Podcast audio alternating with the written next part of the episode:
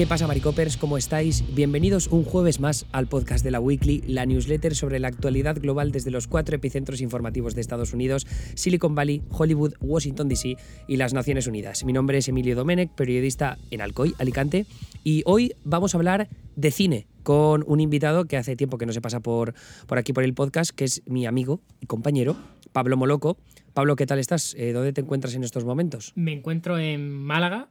Eh, me encuentro muy bien porque te estoy oyendo bien ahora. Y nada, agradecido de, de que me invites un día más a, a, tu comunidad. La última vez pues fue hace cosa de un mes, no recuerdo con qué justificante, la verdad. Sé que lo pasamos bien, no sé de qué hablamos. Y ahora vamos a hablar eh, en realidad vamos a hablar de la carrera ya uh, de la próxima edición de los Oscars. Eh, a lo mejor los que no estén tan interesados en este tema, pues a lo mejor piensan que los Oscars empiezan en febrero o marzo con los Globos de Oro, se entregan los Oscars y punto. Pero los que somos aficionados a escuchar la sexta nominada desde hace 10 años, pues sabemos que los Oscars empiezan ahora, final de agosto, principio de septiembre, con el Festival de Venecia, con el Festival de Telluride, eh, también el Festival de Toronto y el Festival de, Dono de, Donosti en unos días. Y entre estos cuatro festivales, más Cannes, lo que pasa es que Cannes queda un poquito lejos, eh, ya se van a ir estrenando la mayoría de las que van a ser luego candidatas a llevarse todos los premios. Siempre hay alguna que no se estrena, que se estrena a lo mejor directamente en salas y pega el bombazo, pero la mayoría de las candidatas son películas que vamos a nombrar ahora porque entre la sección oficial de, Venecia más un listado de unas 10 películas que tenemos de, de Telluride, ahí van a estar la mayoría de las películas. Es bastante tremendo eh, la importancia que ha ganado Telluride en los últimos años, porque es verdad que, como decías tú, que hace 10 que estamos escuchando a la sexta nominada, ¿no? que estamos aficionados a premios Oscar y estamos haciendo como un seguimiento muy exhaustivo de la carrera, de la temporada de premios que llamabas, pero Telluride antes no era nada y ha sido en cuestión de los últimos, yo te diría que cinco años, que ha conseguido siempre con, a, a, las cuatro o cinco películas que tienen como muy buenos autores o muy buenos actores protagonistas, los meten ahí todos en un pueblo random los juntan con toda la prensa, hacen entrevistas y entonces esas películas empiezan a conseguir el llamado buzz, ¿no? El BUZZ buzz, que es como la expectación y este año ha pasado un poco parecido, porque ha habido incluso películas que se han visto en Venecia, que se han visto en Cannes y ahora se han visto en Telluride. Y, han cogido esa fuerza, eh, ese, empuje de cara a la temporada de premios, que como decías tú, se va a alargar efectivamente hasta la gala de los Oscars, que será en febrero. Pero yo, normalmente esto siempre es lo mismo, ¿no? Que en enero ya sabemos un poco de forma bastante definida quiénes son los, las dos películas que se van a disputar el, el, el, mayor premio, los dos actores que se van a disputar mejor actor, sí. mejor actriz. Como siempre, hay mejores actrices, parece a priori, que mejores actores. Ah, digo como siempre porque en los últimos años parece que siempre ha sido un poco así, ¿no? Sí, sí, sí. Lo, lo que mencionabas de que Telluride eh, se ha convertido en los últimos años es que es tal cual. De hecho, desde el Millionaire en 2008 ha habido muchas películas que han tenido su premier eh, en este festival y han acabado ganando eh, la película, eh, el Oscar a Mejor Película. Es decir, películas como El Discurso del Rey, The Artist, Argo, 12 años de esclavitud, Berman, Spotlight, Moonlight, La Forma del Agua, todas estas tuvieron su premier en Telluride y acabaron llevando, llevándose el premio mayor. O sea que puede que estemos viendo en el listado de películas que vamos a mencionar ahora, estemos viendo a la ganadora de la, de la, próxima edición de, de los Oscars. Seguramente es así. Y, luego también, eh, hablando del Festival de Cine de Toronto, que es otro festival que ahí sí que se estrenan tropecientas mil películas de todos los tipos, o sea, tanto cine comercial como cine para la temporada de premios, como cine de autor europeo, internacional, cosas que se han visto en el Festival de Berlín, en el Festival de Sundance, en el Festival de Cannes. O sea, lo que mola del Festival de Toronto es que es un festival que te puedes ir a recuperar todas las películas que te hayas perdido en el resto de festivales de, todo el año, ¿no? Y empezando desde enero en Sundance, siguiendo hasta la primavera, el verano, eh, Venecia con Cannes, que, es lo que, los que estaba mencionando yo. Y, eh, así pensando de las últimas películas que han ganado la mejor peli o que han estado nominadas a mejor película, siempre han pasado por el Festival de Toronto o ganando el premio del público del Festival de Toronto. Porque ahora eh, el, que se llevó Green Book fue una de las últimas que se llevó el premio de la audiencia en Toronto, ¿no? ¿Me equivoco o no? Sí, mira, de hecho, eh, así te estoy tirando de memoria porque no lo tengo en el guion. Pero eh, creo que todas las películas en los últimos años que han estado, eh, no sé si en la terna o se ha llevado el premio del público, todas han tenido presencia en los Oscars y siempre estaba la clásica excepción que no sé si era la película de Ahora, a dónde vamos, una película de este palo, tú lo recordarás seguramente mejor, que tú eres más festivalero que yo. Una película así, mm, que es una excepción, pero salvo esa, todas han tenido luego presencia. Sí, eh, la de Nadine Lavaki, Where, where do we go now? ¿Dónde va- ¿A dónde vamos Sí. ahora?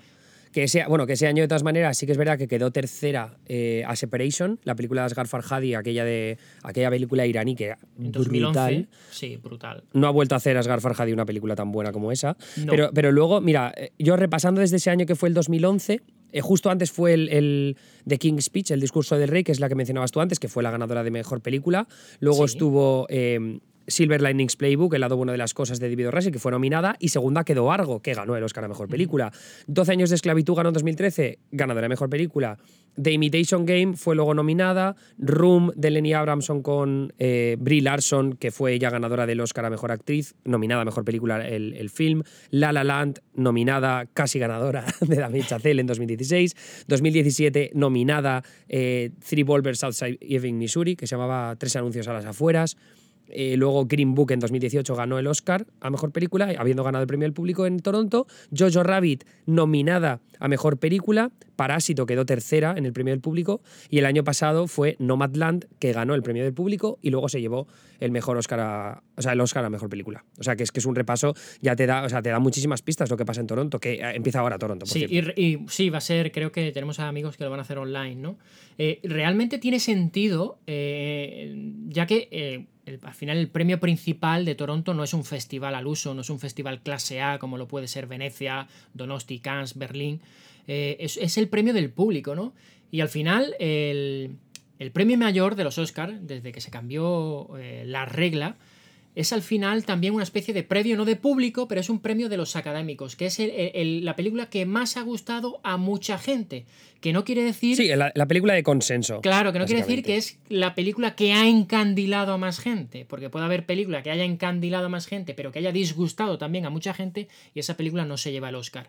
Sin embargo, la película de consenso que tú mencionas, que gusta mucho, muchísimo o lo suficiente a muchos académicos, es la que finalmente se lleva el gran premio y puede tener cierta relación con al final el premio del público, una película que gusta mucho a mucha gente. Puede que tenga relación y de por qué en la última década estamos viendo tantas coincidencias. Que yo ahí me quiero tirar un poco el triple, eh, hablando de, de películas que pueden eh, conseguir el consenso, al menos por lo que he leído por encima de la crítica y de las primeras reacciones.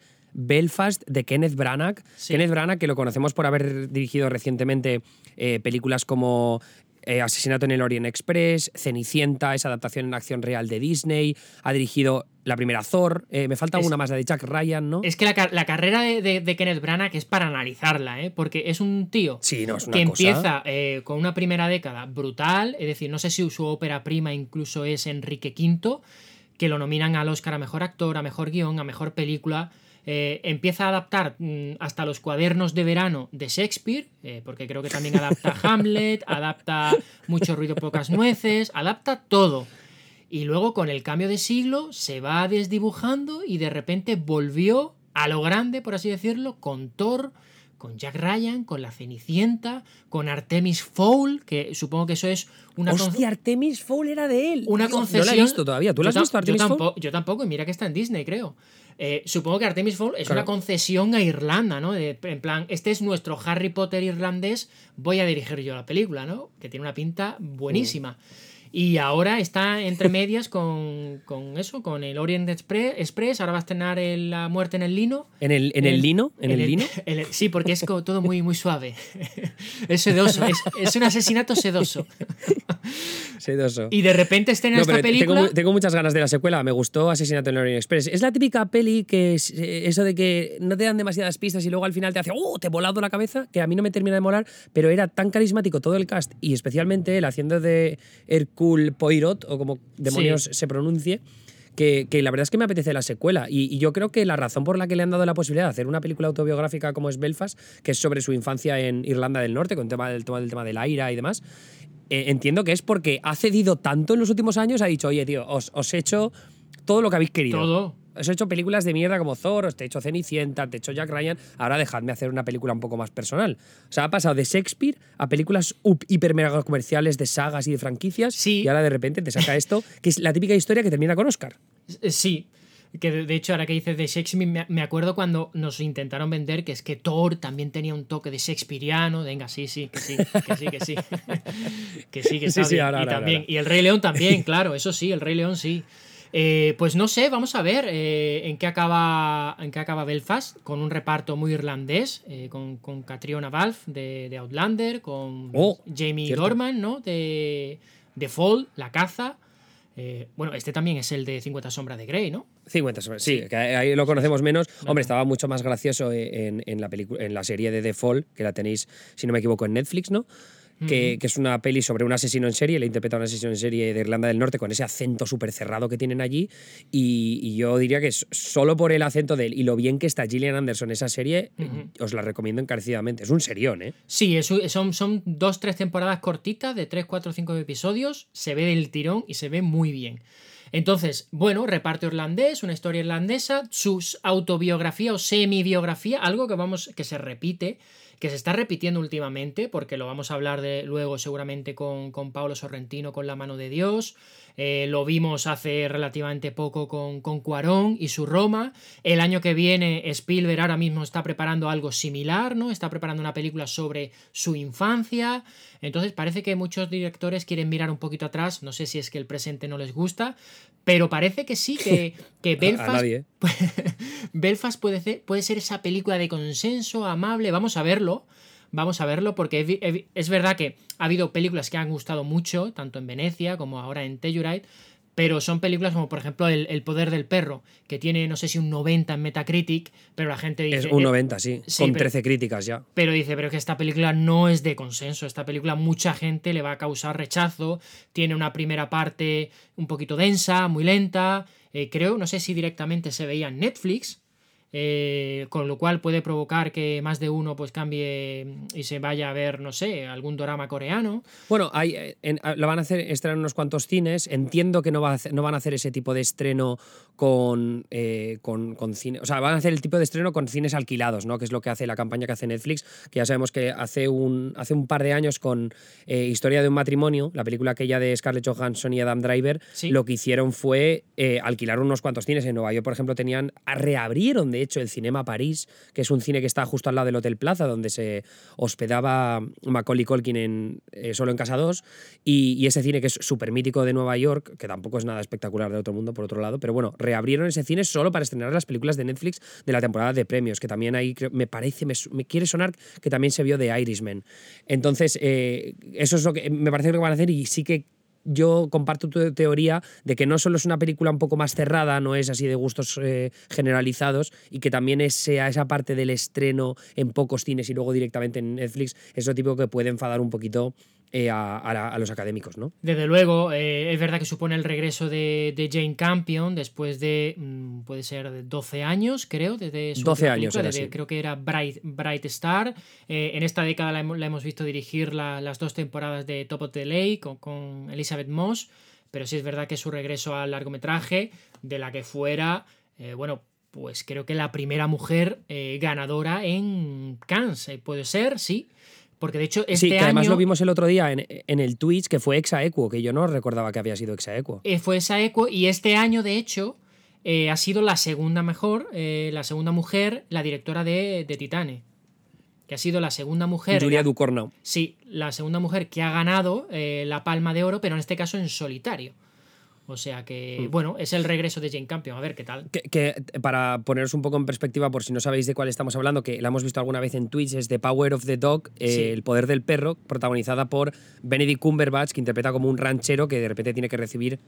Hoy está montando un follón aquí. en- si escucháis ruidos de fondo, lo siento mucho, pero es lo que hay. No se escucha. Es, es- es el, en el barrio. Bueno, pues el caso. Eh, Benedict Cumberbatch interpreta a un ranchero que recibe a su hermano después de mucho tiempo, interpretado por Jesse Plemons, que lo habréis visto en series como, como Fargo. Eh, no sé si era la segunda o la tercera temporada de Fargo, que él hacía precisamente de marido de Kirsten Dunst, que en este caso también interpreta a su mujer, que llega a su, llega a su casa, a casa de Benedict Cumberbatch con su mujer, y bueno, pues ahí hay una relación un tanto problemática Y de eso va la historia. Una película, por cierto, y esto lo vamos a apuntar porque me parece que vamos a mencionar dos pelis más en las que también sale Thomasin Mackenzie, que es la actriz que protagonizaba Jojo Rabbit, la película aquella de, de los nazis, eh, que era así como muy realismo mágico, eh, que se imaginaba que era Taika Waititi, Taika Waititi, exacto, que hacía de Hitler. Sí. Mm. Y eh, lo- lo- la menciono porque vamos a hablar de ella. Mira, si quieres la relacionamos ya directamente porque la película nueva de, de Edgar Wright, que es el director de Baby Driver, que ahora estrena eh, Last Night in Soho con, con Thomasin Mackenzie y luego aparte también con Anna Taylor-Joy, que la conocemos por, porque lo petó muchísimo el año pasado con The Queen's, a Queen's Gambit. Eh, sí, lo que puede ser, mm, no sé, bueno, no se sabe. Sí, ya se ha visto la película, la película ha gustado, 74 en Metacritic, pero bueno, la gente que nosotros conocemos le ha gustado mucho. Es una película eh, de ver lo mínimo, de leer lo mínimo de la trama, de, de no ver el. No ver ni siquiera, fíjate lo que te voy a decir, ni siquiera en qué categoría está en Film Affinity. ¿eh? No veáis, porque como veáis la categoría os vais a spoilear. No veáis en qué categoría se ha puesto en Film Affinity. Eh, no veáis el, Oh, el trailer, pues sí. No, claro, pues es lo típico, porque tú dices em, suicidio, no sé, hambruna, guerra, pues ya sabes. Pues hay una categoría específica que no te la ves venir en el tráiler y que le han asignado en Film Affinity. Y es un spoiler de la hostia. Así que no te lo voy a decir, por tu bien. Eh, eh, Lo- bueno, dime, sí. dime, dime. Continúa, continúa. No, no, sí, te iba, te iba a decir que la verdad es que vimos el tráiler, pero yo no recuerdo pensar como algo muy específico. E- Entiendo que sé por dónde vas, pero bueno, tampoco voy a spoilearlo yo aquí ahora. Ujú. Pero como curiosidad diré que a los que hayáis visto la serie esta de Netflix de los magos, que ahora no me acuerdo cómo se llama, Shadow and Bone, Sí. Jessie May Lee, que es la protagonista de esa serie, sale también en esta película. ¿Qué tal, por cierto, esa serie? ¿Tú te la viste entera? Está bien, está bien. Yo la- la- me la vi porque me, me interesaba mucho la mitología en torno a, la- a to- todo lo que cuenta y sabiendo que los libros habían sido bestseller y que la estaba viendo bastante gente, sé que va a, te- va a tener más temporadas. Entonces, con la idea de que puede mejorar y como la prota me parece muy carismática, pues, bueno, y aparte que es muy guapa, pues eh, no sé. Pero no es esa típica de serie que te la ves ahora y dentro de dos años cuando la estrenen dices, qué pereza, no me la veo. Exactamente tal cual, o sea, muy probablemente. La única razón por la que voy a ver la segunda temporada es si eh, veo buenas críticas, si no, evidentemente la voy a dejar de lado. Que es un poco lo que pasa, lo que va a pasar con sí. La serie esta de ¿cómo se llama el tocho de Momoa, Aquaman? Jason-. Jason Jason, Momoa. La, la primera temporada, ¿recuerdas que las críticas que tenía eran nefastas, que no Sí. o sea, daban ganas de, de- de quemar esa serie simplemente Sí, por sí, las críticas que tenía? Bueno, pues ahora tiene críticas un poco mediocres, pero dicen que es súper mega bestia y que solo por ver Jason Momoa reventar cabezas en plan hiper bruto, pues ahora me apetece verla y me toca los cojones no haber visto la primera temporada. Bueno, pues te vas a la segunda. Si, si lo que te mola es eh, la estética de Jason Momoa reventando cráneos, no necesitas contexto. Pero bueno, volviendo a Las Nights in Soho, que la verdad es que una de las películas que yo tengo más ganas de ver, eh, Edgar Wright, que lo último que hizo Baby Driver, eh, de nuestra amiga Lily James, ¿no? Que diría Juan Sanguino. Eh, y apetece ver este, este nuevo género, ¿no? Porque él es verdad que ha experimentado un poco en géneros, eh, sobre todo con su trilogía del corneto. La, la- la- la tercera, de hecho, creo que se llamaba El fin del mundo. Y, y creo que experimentaba un poco Sí, que era la ronda de los bares que hacían, ¿no? Sí, sí. Y, y- y apetece, la verdad es que apetece también cine original, ¿no? Se agradece.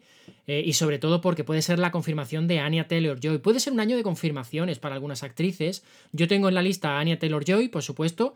Es verdad que la hemos visto desde, la, desde The Witch, ¿no? Eh, que va a volver a repetir con, con, su, con el director. Evidentemente, eh, el año pasado, final. El final fue suyo con, con la, con la serie Gambito de Dama. Pero este, esta película también puede ser su confirmación. Hay que decir que en unos días, posiblemente o no, si Kate Winslet lo permite, va a ganar el Emmy a mejor actriz de, de miniserie. Eh, y otra actriz que, que tengo apuntada, que está en, en- en Venecia, pero de refilón, digamos, porque no está en la competición oficial, es eh, Jodie Comer, ¿no? Que la hemos visto recientemente en Free Guy y que va a estar en Duelo Final, la película de Ridley Scott que supone el reencuentro de, de Ben Affleck con Matt Damon, también en guion, ¿eh? escriben ellos, coescriben el guion también. Eh, y bueno, y, y puede ser el, el año de, de Jodie Comer, después de, de, haberlo, de haberlo ganado todo en televisión con su villana de, Con de- Killing Eve. que- de Mm. Killing Eve, exactamente, puede dar ese, ese salto que no siempre es fácil, que de hecho la mayoría de los actores y actrices que empiezan en televisión les cuesta. Eh, al revés es más fácil. Cuando ya eres una estrella y quieres hacer televisión, ok. pero ahí tenemos, no sé, a nuestra querida Juliana Margulis, que no sé si es que le pusieron la cruz por ser una compañera difícil en The Good Wife, pero como ella, tantas otras que no logran dar el salto nunca a la gran pantalla. Vamos a ver Jodie Comer con, con, estas dos películas de Free Guy por un lado, que no está yendo mal en taquilla, y con duelo final sobre todo con Ridley Scott. E, es curioso ese caso que mencionas tú de, de actrices o actores que han estado en televisión. Entiendo que ha pasado más con actrices porque justo has mencionado ese caso de Juliana Margulies y me ha venido No. a la cabeza el de, Const- el de Constance Wu, que estaba en Fresh of the Boat, la serie aquella sobre una familia eh, que venía, bueno, inmigrantes chinos que se mudan a Florida y entonces Sí. montan un restaurante de, de barbacoa, que es una serie que a mí siempre me ha parecido muy divertida. Me parece que Constance Wu está pletórica, pero luego ya hizo Crazy Rich Asians y eh, no sé cómo se llama en español. Sí, locamente Loco- millonarios. locos ricos. Chinamente, Ah, vale, sí. chinamente Y- millonarios. Y luego, sin embargo, ella quedaba un poco apartada porque se rumoreó que, bueno, se rumoreó y se confirmó que la tía era gilipollas. Bueno, es que ella creo, no sé si flipada. lanzó tweets o lanzó, no sé, Ah, sí, comentarios sí, también, públicos también. de por favor, sacadme de la serie, estoy harta de esta serie. Algo de eso. Cierto, es verdad. Es verdad. Quería que le quitaran tiros. del contrato de la serie de Fresh of the Boat porque quería hacer más Sí. pelis y cosas así, ¿no? Y fue como una falta de respeto a todos sus compañeros tremenda. Mm. Sin embargo, luego hemos visto que su compañero de reparto, el que hace de marido, está en un montón de series, está en películas de Marvel y ha, ha estado en un montón de pelis también de actor secundario. Y Aquafina de Crazy Rich Asians, ya hemos visto cómo lo ha petado Aquafina. Bueno, es la, la chica de la película en, en Shang-Chi, que me gustó mucho esa decisión. Te lo he dicho antes o ayer, te lo dijo por WhatsApp. Me gustó porque eh, con el físico de Aquafina eh, la podrían haber limitado a, al rol de amiga de y me hubiera dado un poco de mm, disgusto. Pero me parece guay que aparte de que tenga su propia trama, eh, es la chica de la película, en el sentido de... mm, lo sentimos, pero en relación con el protagonista principal. Y eso me gusta. Me gusta que se apueste por, por, por físicos como el de Aquafina. Así que guay. Te iba a decir una cosa y se me ha olvidado. Ah, lo de los actores. Es que actores y actrices tampoco es muy difícil ponerte a pensar porque tú sencillamente haz un repaso de las grandes series que han dominado eh, los últimos 20 años, no te vayas antes, y es que los actores y actrices protagonistas no han hecho casi nada en cine o han tenido han sido relegados a papel de secundario, de carácter, o sea, desde el propio James Gandolfini eh, hasta John Hamm, Don Draper en Mad Men. Eh, es que la mayoría de los actores que lo han sido todo en televisión, luego hacen muy poquita carrera en cine. Tenemos la excepción a lo mejor de George Clooney, que empezó en urgencias y ahí está el tío. Recientemente a lo mejor Brian Cranston, es verdad que le nominaron al Oscar. es El- verdad el- que- sí, te, te iba, te iba a mencionar, ¿eh? porque Aaron Paul también ha le han intentado Nada. convertir en un poco estrella, pero yo creo que le ha pasado factura a ser tan bajito, porque luego hizo Need for Speed y aquello no hizo una puta mierda. Con Imogen Poots, que la tenemos siempre ahí de reserva, a ver si Sí. termina petándolo. Y a, ni- y a nivel de mujeres igual. Si tú te coges las actrices que han sido eh, ganadoras y que han dominado premios, muy poquitas. O sea, vamos, por eso digo, vamos a ver Mm. Mira, Comer. un, un- un caso, un caso que, que sí que te voy a decir que es Olivia Colman, que Olivia Sí. Colman en realidad lo empezó a, a petar en la televisión británica, luego Sí. estuvo en The Crown Correcto. y después terminó reventando lo que flipas con, con la película de Georgios Lantimos, la de. ¿Cómo se llamaba? ¿The Queen? No. Eh, la favorita. La favorita, la favorita. Que ahora Oli- Olivia Colman, atento a Olivia Colman, porque la película de Los Daughter que ha dirigido Maggie Gyllenhaal, Maggie Gyllenhaal, que la mayoría la conoceréis porque hacía de novia de que sustituía a Katie Holmes. Katie Holmes hacía de la novia de, de Bruce Wayne en la primera de Batman Begins de Christopher Nolan y en El Caballero Oscuro la interpretó Ma- Maggie Gyllenhaal, que moría en esa película. Bueno, pues Maggie Gyllenhaal también se ha hecho directora ahora y dirige de Los Daughter, protagonizada por Olivia Colman, que tiene unas críticas de locos. Tiene ahora mismo un 88, solo con 5 críticas, pero un 88 en Metacritic es palabras mayores, ¿eh? Sí, bueno, y de hecho ya me hace mucha gracia porque en Twitter ya están llamando a Olivia Colman DOC, que me, me gusta mucho, eh, y ya están diciendo que puede ser la tercera nominación en, cuarto, en cuatro años, eh, después de que fuera nominada ah, también por The Father, ¿no? por El Padre. Y es verdad, eh, eh, ahora que lo dices, es verdad que es una actriz que salió de televisión. Yo, yo creo que la vi, lo primero que la vi fue en la serie Broadchurch, esta serie británica que funcionó muy bien. También salía en The Night Manager. Sí, la, la están mencionando, la están mencionando en el chat. Eh, Sí. Bueno, estoy diciendo el chat porque para los que nos escuchéis a posteriori, esto lo estamos emitiendo en directo en el Discord, o sea que si os queréis sumar al Discord. Ah, pero que se puede leer, se puede leer al pueblo. Claro, claro, el pueblo está comentando en el chat general, así que ahí te puedes meter y, y- y Joder, les Me hace ilusión. Llegas seis años tarde, moloco. me, hace, me hace ilusión. bueno, el caso, que que sí. Ah, de ah, ahora mira, ya aquí tengo. intentando ver más. eh, De Honorable Woman. Sí, estaba intentando ver más actrices que hayan salido de televisión, pero de las películas de este año, pero, pero de momento no, no Eh, veo estoy, le- demasiadas. est- estoy leyendo, hola Marina, estoy leyendo a, a tu comunidad. Que menciona Plauder eh, de Honorable Woman, una serie muy chula. No sé si la has visto. Oh, Muy buena. muy buena de ahí, Honorable Woman, a, tope de, a tope de sionismo. Eh, me gustó mucho, la verdad. Eh, Mm. Que por cierto, tú dices, a mucho conoceréis a Maggie Gyllenhaal eh, por ser la novia. Yo creo que a mí, Maggie Gyllenhaal, en los círculos indie, se conoció por la peli Secretary. No sé si te acuerdas de esa peli, que fue muy provocadora en su momento. Es una peli de. tendrá 15, 16, 17 años, no lo sé. Y yo creo que ahí es cuando ella se, se empezó a crear un poquito de culto. Luego es verdad que para, para el gran público, pues sí, fue la, sustitu la novia sustituta de Katie Holmes, que es la ex mujer de Tom Cruise. En fin, un lío. Y ahí es donde la mayoría de la gente la conoció. Pues yo esa película que acabas de mencionar no tengo ni puta idea de lo que es. Secretary, sí Yo, que, pues hecho, mira, era el póster, no. era como unas piernas cruzadas y un culo. Claro, es que te, Sí, sí, sí. sí, la- las- claro, te, te la estoy pilla con viendo en 14 IMDb años ese póster y no se te olvida, claro. Yo en realidad me, me acordaba también de ella porque estuvo nominada por Crazy Heart, aquella película de Jeff Bridges. Sí, que, que recuerdo que estaba guapísima en esos Oscar y, y por eso me acordaba bastante de ella. Pero, pero de películas, la, la única que sí que mencionaban mucho, que fue como. se- se- tenía, no sé si estrenó en el Festival de Sundance, que era de Kindergarten, de kindergarten Teacher. uh, sí, la profesora de parvulario.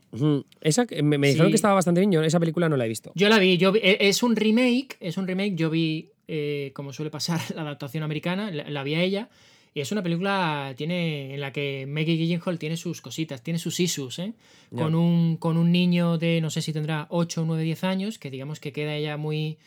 eh, creo que el niño, no sé si toca el piano, tiene algún talento musical, que ella...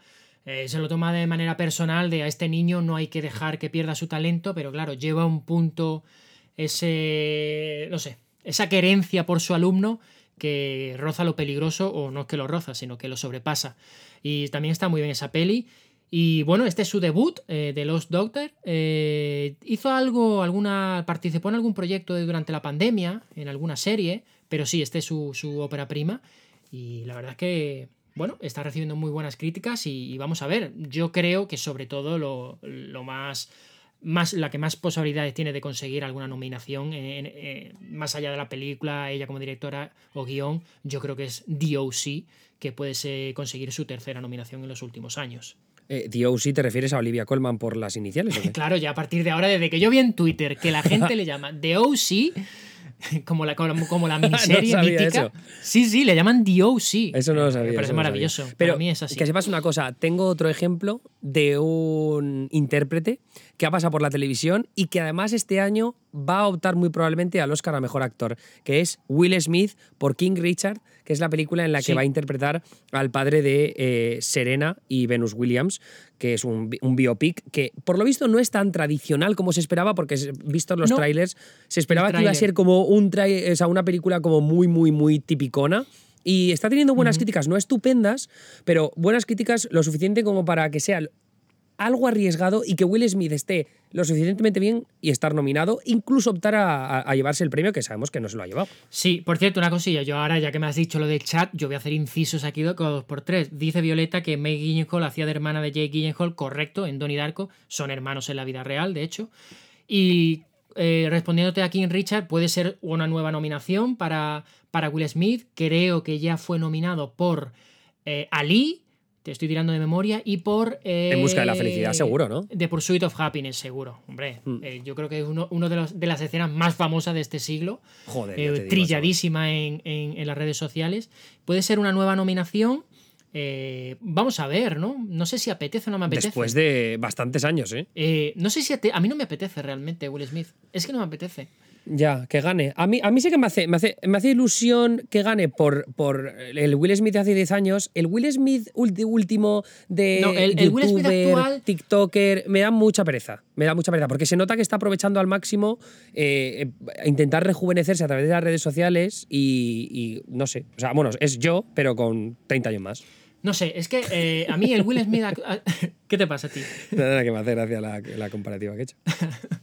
A mí el Will Smith actual, sinceramente, me parece un poco como cuando recuperas una serie, una película de hace 20 años y dices, "Uf, qué mal le ha tratado el tiempo, ¿no?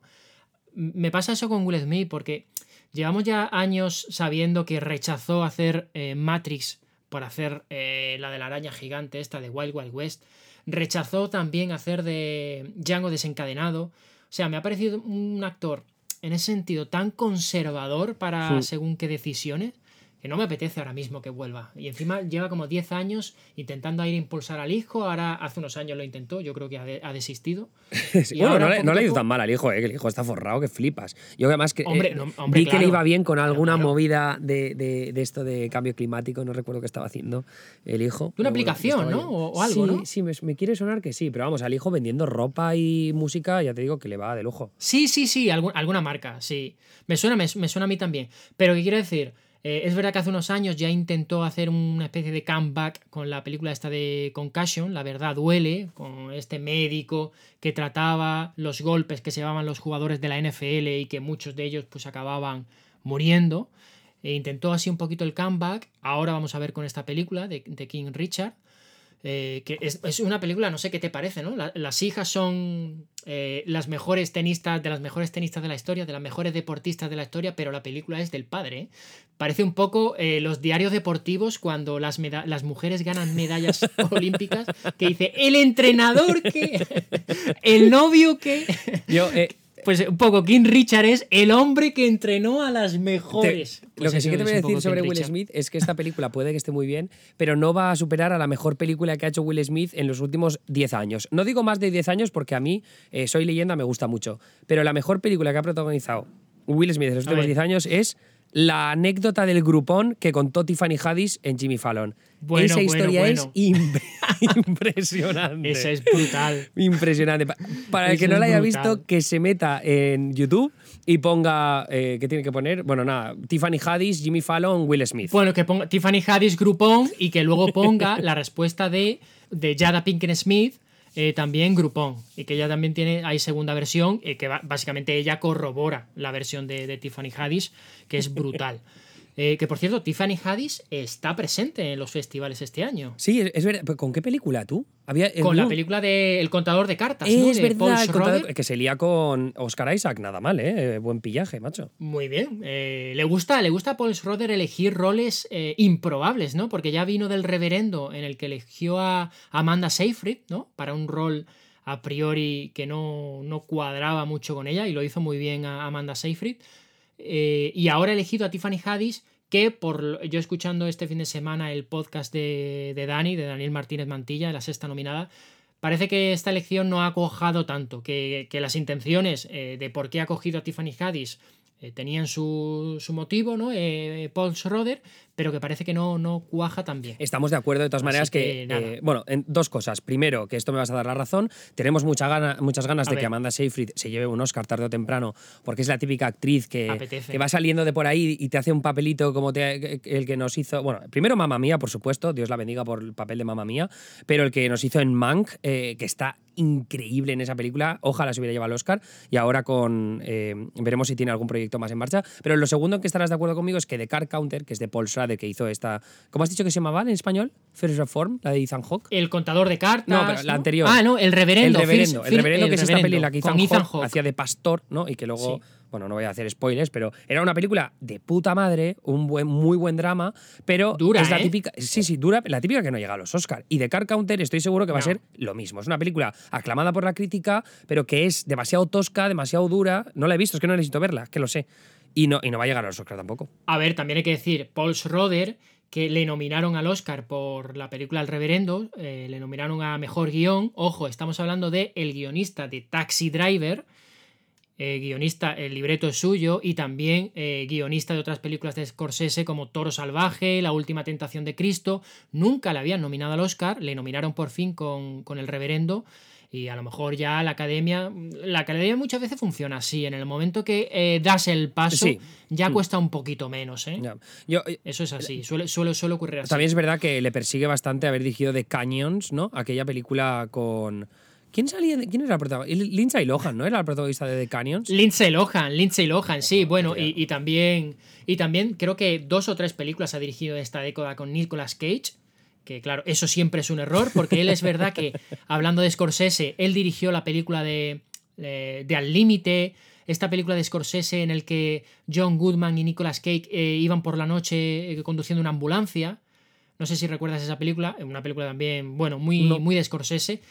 El guion lo escribe esa película, pero claro, no tiene nada que ver con lo que ha dirigido, que las películas que ha dirigido a Nicolas Cage son, solo ves la portada, el estilo del diseño y dices, Dios mío.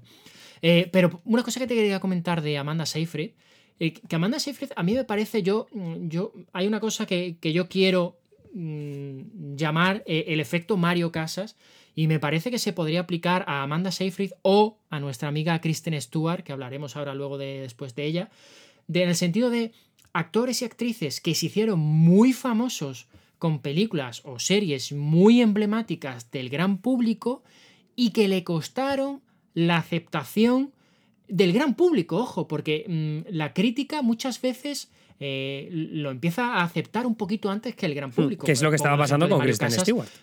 Bueno, lo que ha pasado desde hace, desde hace muchos años. Claro, Mario Casas ha ganado varios Feroz, varios premios Feroz, y la gente sigue diciendo que Mario Casas tal, tal, tal. Mario Casas ha ganado el Goya y la gente sigue diciendo lo que sigue diciendo. Y con Kristen Stewart pasa similar. Kristen Stewart ganó un César eh, por su interpretación en Sils María. Y, y, da igual. ¿Por qué? Porque son películas pequeñas que no ve nadie. Y la gente con lo que se queda es con Crepúsculo, con American Ultra, con ese tipo de películas. Y entonces me parecería tan, tan guapísimo, porque no hay otra palabra, que le nominaran a los que a Kristen Stewart por hacer de Diana de Gales, que la gente es que, ¿cómo? ¿Qué? Es que no sabría dónde meterse la gente. Ni, ni, se, ni, se, ni se esperaría eh, algo así. Y, con Amanda Seyfried igual. también te digo que los casos de, por ejemplo, de Robert Pattinson y de, Kristen Stewart, que Robert Pattinson es otro caso literal de lo mismo, de un actor que se aleja completamente del mainstream, empieza a hacer películas indies y, y, después va poco a poco va saliendo hasta que va a hacer Batman y va a decir todo el mundo, ¡Uy! ¡Hola! ¡Hola! El de que Robert Pattinson es tan bueno, es tan bueno. Y lleva haciendo pelis indies de puta madre con papeles de locos. Porque eh, la peli australiana que hizo, tío, que hacía de, de un drogadicto matado, de tonto. Luego, cuando hizo la película de los hermanos Safdie, aquella que también tenía. Eh, se pasaba toda la película eh, escapando, que era Good Time, que era brutal, estaba súper bien. Pero Amanda Seyfried, sin embargo, yo creo que ahí se equivocaron sus representantes porque empezó a hacer películas muy, muy asquerosas. O sea, hizo Jennifer's Body, hizo Chloe, Querido John, Cartas a Julieta, Caprocita Roja. In Time es la única que te diría pues que tenía mm, previsto petarlo en taquilla, pero lejos de ahí es que era todo muy lamentable. Mm. Muy lamentable. Los Miserables no terminó funcionando. Luego la de Lovelace, que, que interpretaba a la actriz de Garganta Profunda. La verdad es que la película no estaba mal y ella estaba muy bien, pero tampoco terminó eh, siendo fuerte. Entonces, claro, es decisión mala tras decisión mala. Es que, es que estoy, viendo, estoy viendo ahora mismo el IMDB de, de Amanda Seyfried y me, me quiero cortar las venas, colega. Es un poco como la foto esta que ha rulado ahora de, Kristen Stewart, de una fan de Kristen Stewart, no sé si es una crítica, defendiendo la carrera de Kristen Stewart y ha, puesto una foto de todos sus DVDs apilados, diciendo, mira la carrera de Kristen Stewart. Y dice, hombre, por favor, el 80% de ahí no vale para nada. Pero bueno. Eh, sí, sí, Campex Rey, cosas sí, claro. Que por cierto, eh, ¿sabes por qué eh, Robert Pattinson volvió al, al mainstream? ¿Por qué está haciendo Batman? Pues me, parece una, una anécdota eh, muy interesante. Eh, ¿Por qué? Porque eh, Robert Pattinson acabó harto del fandom, de la exposición con todo el tema de Crepúsculo. Se fue a hacer cine pequeñito, cine chiquitito, que diría el de Eurovisión. Y claro, no lo veía nadie. Para la gente le perdió la pista. ¿Qué pasó? Que le tuvo que llamar su representante y le dijo: Mira, Robert, me parece estupendo que hagas películas en blanco y negro en un faro que hagas películas con los hermanos Safdie. Me parece magnífico. Pero si quieres seguir haciendo este tipo de películas, tienes que hacer un bombazo al año. ¿Y entonces qué pasó? Que dijo, Tenet. Hombre, al año tampoco, ¿no? Bueno, no, o cada dos, tres años. ¿Por qué? que el público no se olvide de ti. Un poco lo que hace DiCaprio, lo que pasa es que DiCaprio hace cine de calidad, pero hace una película cada dos o tres años, lo suficiente para que la gente diga, joder, la nueva de DiCaprio. Es un poco lo que está haciendo ahora Robert Pattinson, aconsejado por su agente, dicho por él, y por eso se metió en Tenet, y por eso ahora va a hacer Batman. ¿Por qué? Porque si quiere hacer 45 películas tipo El Faro, necesita cada dos o tres años hacer un Batman. Y es un error que, por ejemplo, Josh Harnett, al raíz de estas declaraciones, dijo, dijo Josh Harnett, yo me equivoqué, porque a él le ofrecieron hacer Batman con Christopher Nolan y le ofrecieron el Superman eh, que haría el actor este mm, super pollón. ¿Cómo era? Sí, Brandon, Brandon Polla. No me acuerdo. que le tuvieron que borrar digitalmente la merienda porque era una cosa tremenda. Entonces él dijo me equivoqué porque mira, yo podría haber dicho sí a esto, hacer estas películas y hacer mi, luego mi cine independiente no lo supo ver. Tú, menos mal, menos mal que no dijo Josh Harnett que sí a las Batman de Christopher Nolan, ¿eh? No sé qué sería de nuestra vida sin Christian Bale haciendo esas películas. Brandon Ruth, que me ha venido ahora, Brandon Ruth. Brandon Ruth. Sí. Me gustaba más el otro nombre, ¿eh? ¿Cómo era? Random Rabo, ¿no? Brandon, Polla. Brandon Polla. me parece, me parece. Entonces, eh, bueno, por lo dicho, pues Amanda Seyfried ha venido de qué? De, hablar del reverendo, ¿no? Porque Amanda Seyfried no, está, en, los festivales. No, pero nos da para hablar de Spencer, que es la película que estabas mencionando, que Kristen Stewart interpreta a la princesa Diana. Es una película dirigida por Pablo Larraín, un cineasta chileno al que conocemos. Eh, no sé si vosotros habéis visto alguna de, de, sus películas de los últimos años, pero es un tío que ha dirigido cosas tan maravillosas como No, la película protagonizada por Gael García Bernal. Eh, Crystal Fairy and the Magical Cactus, que está protagonizada por. ¿Cómo se llama este actor, Michael Cera, el de Juno, que es bastante divertida. Luego hizo. Em, no, pero en esa Crystal Fairy no la dirigió él, era productor, que es el director este, no sé si no me equivoco, es Sebastián Silva, que es otro chileno que es un pirado que hace unas pelis muy guays. No, a ver, de memoria, eh, por supuesto fue No, eh, que fue que, para mí sigue siendo mi película favorita. No sé si a mí también, a mí también mi favorita de él también me gusta. Es la más emocional, no lo sé, no sé por el anuncio tipo Coca-Cola. La alegría ya. Exacto, la alegría ya viene. Para mí es mi peli favorita. Luego sacó eh, El Club, que para mí la frase de esa película es prepucio para adelante, prepucio para atrás, que básicamente es, es un hombre con la fisionomía de Diego Armando Maradona que va ahí a frente de, de donde están los curas, ¿no? Eh, estos, estos eclesiásticos. Y dice, tú, tú fuiste el que cuando yo era pequeño me diste prepucio para adelante, prepucio para atrás. Eh, para mí la frase es emblemática. Una película dura, ¿eh? Fue un es una película muy dura. Tiene, tiene un clímax jodido, jodido, jodido. De, sí, de no al club me parece brutal. Y luego ya vimos también que hizo Neruda, que esa yo no la he visto. Esa es, la que me falta a mí, que no la he visto. Neruda, pero, ¿no? Pero Jackie, Jackie, es, Jackie es que sobre Jacqueline Kennedy en el momento del asesinato de su marido, de JFK, en Texas, y, esa película es desgarradora. Natalie Portman está jodidamente increíble. O sea, la comparación del, rodaje real de aquella entrevista que le hizo, creo que fue la cadena ABC, a, Jacqueline Kennedy enseñando la Casa Blanca, enseñando la decoración, todo lo que habían hecho nuevo. ¿Cómo lo hace Natalie Portman? Tú ves el vídeo original y ves la peli y dices, pero ¿cómo es? Cuesto, cuesto come posible. Espectacular. Pues esta parece que es un poco la secuela, ¿no? O la secuela o la continuación. No sé si va a formar un díptico o va a, va a formar su propia trilogía de princesas, eh, princesas del pueblo o no. Eh, vamos a ver, pero. ¿Cuál será la, siguiente? ¿Una película sobre la princesa Leticia? Belén Esteban. Belén. Belén. una de las dos, una de las dos. Jackie Spencer Belén.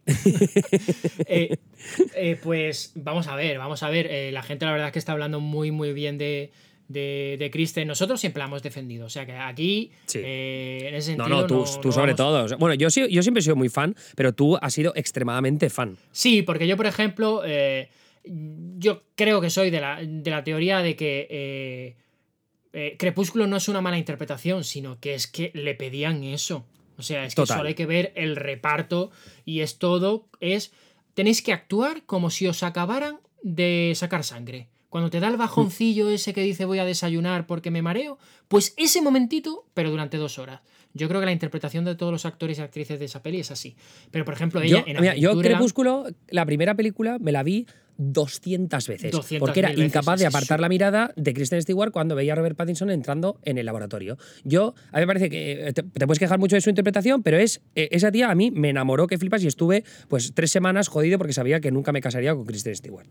Y ahora más porque ha salido Pues a mí me pasó algo parecido en. A mí me pasó algo parecido en la película Adventura. Aventura, es verdad, cierto, me acuerdo. Que es una película que a mí, a mí me flipa.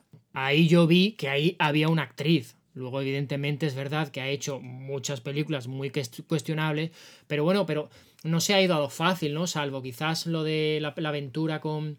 Eh, con Blancanieves, eh, nunca mejor dicho lo de aventura, porque se lió la que se lió. Eh, luego abandonó un poco esos circuitos, se fue más al indie y bueno, poquito a poco ha aparecido en muchas cosas.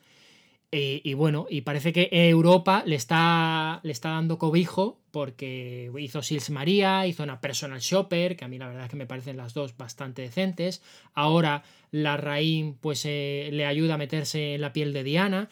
y los que la, la han visto es que dice que está realmente bien. Bueno, es que hay gente que está con, con, con, unas, unas, hipérboles que, que, parece que es la, la mejor interpretación de, de, la década. Ah, y la narrativa, la narrativa de Kristen Stewart, una pava que viene de Crepúsculo, que se ha pasado años en el cine indie, que termina ganando el Oscar por interpretar a la princesa del pueblo, una de las figuras eh, más enigmáticas y fascinantes de la historia de la cultura popular de los últimos 50 años, tócate los cojones. O sea, es que la narrativa es perfecta para que se lleve el Oscar a Mejor Actriz. Es brutal y de hecho Kristen lo sabe porque ahora eh, en las entrevistas que está dando ella dice que se identifica de cierta manera con, con, con Diana de Gales, con la exposición que ella tuvo uh -huh. que vivir, con las críticas continuas. Lo que pasa es que ella dice, pero yo creo que yo lo he pasado peor por el simple hecho de que yo tengo redes sociales y ella no. O sea, Mm. Lo, lo, puedo entender, evidentemente, con las redes sociales. Yo lo puedo entender, pero ojo, eh, que la, pre, la pre, o sea, no sé si es comparable, ¿eh? Bueno, uf, no, es que... hombre, yo supongo que ella, ella hace es, ella, ella hizo esa comparación por el tema de las redes sociales. A nivel de situación, evidentemente, eh, no creo que sea comparable, pero bueno, pero sí es verdad es que, eh, hay, que hay que recordar, volviendo a su aventura de Blancanieves, cuando se filtraron, se publicaron las fotos de ella besándose con el director de la película, el director casado fueron unas semanas y unos meses muy, muy jodidos para Kristen Stewart. ¿eh? O sea, que no, no, no, tuvo que ser fácil eh, tener que meterse ahí en IMDB o, o, en, la, o en, los diarios habituales no, no, para ella. Tuvo que ser muy jodido. Estaba viendo yo ya otras películas que nos faltan por comentar para que no se nos vaya de madre el podcast. Eh, hay una peli que ha salido de las críticas ahora hace, nada, hace dos días, que es Come On, Come On, que es de otro actor que a ti te flipa, a mí también me gusta mucho, que es Jackie Phoenix, que es la nueva película de Mike Mills. Mike. Mills esto lo sabéis, pero soy el director, la razón por la cual yo tengo un Jack Russell. ¿Y tú te acuerdas de por qué o no? Hombre, supongo que es por la película Beginners y por ese magnífico perro. Exacto, esa película Beginners en la que Juan McGregor, con la sonrisa de Melanie Logan y con un Christopher Plummer que falleció el año, el año pasado, fue, ¿no? Y que se terminó ganando, llevándose el Oscar por esa película, pero que Beginners, eh, Evan McGregor tiene un Jack Russell con el que habla. Yo también lo quería con ese tipo de pelo, pero al final me salió cuenta que me salió perfecta, así que no hay problema.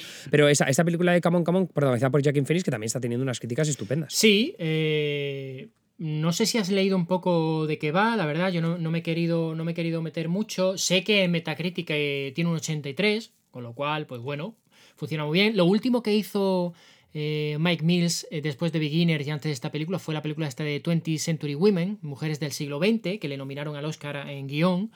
Eh, y la verdad, apetece mucho, pero yo sobre todo por Beginners. Beginners es una película que me parece fascinante, me parece que es redonda totalmente. Es buenísima. Es una película que, que, ha pasado tan desapercibida y es de las pelis románticas de las que más me han gustado de, de, de los últimos 10 años, fácilmente. No sé, me parece una de estas películas de que, que, que puede gustar a todo el mundo, de, de feel good movie, ¿no? Totalmente, pero es verdad que ha pasado muy desapercibido no sé, eh, pues si por Ivan hmm. McGregor, si por, por, por, no lo sé. Ya, es que Ivan McGregor también ha tenido una mala suerte, tío. Ahora, bueno, lo que pasó el año pasado, hace dos años, con la, la secuela del Resplandor, que era una película que también estaba, Doctor Sleep, estaba de puta madre, una muy buena peli de terror, y se quedó ahí, en la nada. Me toca los Sí, la verdad es que Evan McGregor eh, es un poco, mmm, salvando las distancias, pero es un poco actor como los que venimos diciendo de Robert Pattinson y tal, que mucha gente dirá, ah, Evan McGregor, y dirá las tres o cuatro películas típicas, pero seguramente se perderán grandes películas que ha hecho Evan McGregor. Se me viene ahora a la cabeza de Ghostwriter de Roman ¿no? Polanski, que es brutal bien. la película.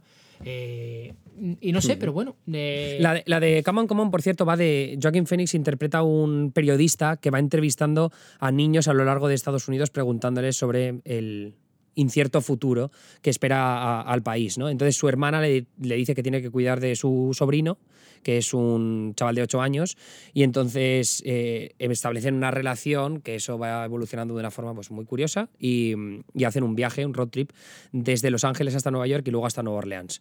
Por cierto, Nueva, Orleans, Nueva York, Nueva Orleans, ese viaje lo hice yo, así que me apetece mucho por ver a ver por dónde se pasan. Eh, otra película que, por cierto, han mencionado antes en el chat es eh, Cirano, eh, la nueva película de tu amigo Joe Wright. Eh, no, no, sé, no, no, sé cómo está, no, no, sé cómo estáis ahora, en qué términos estáis. Y no, no, estamos en muy buenos términos porque a mí me da vale. igual. Puede hacer cualquier cosa. Joe Wright, que es el director, para los que no estéis al tanto, de Orgullo y Prejuicio con la buena, la de eh, ¿Cómo se llama? ahora? no me acuerdo. Keira Knightley. Morritos Keira Knightley. con el actor que ahora lo tenemos muy de moda gracias a su papel en Succession, eh, que hace de, del marido de Sheep.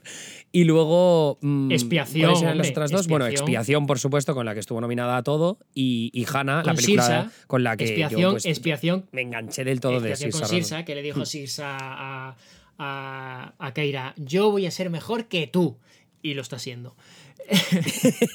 y lo, está haciendo con diferencia. Lo está haciendo. Pues, y tanto que, no tiene peli este año, ¿eh? No, la verdad.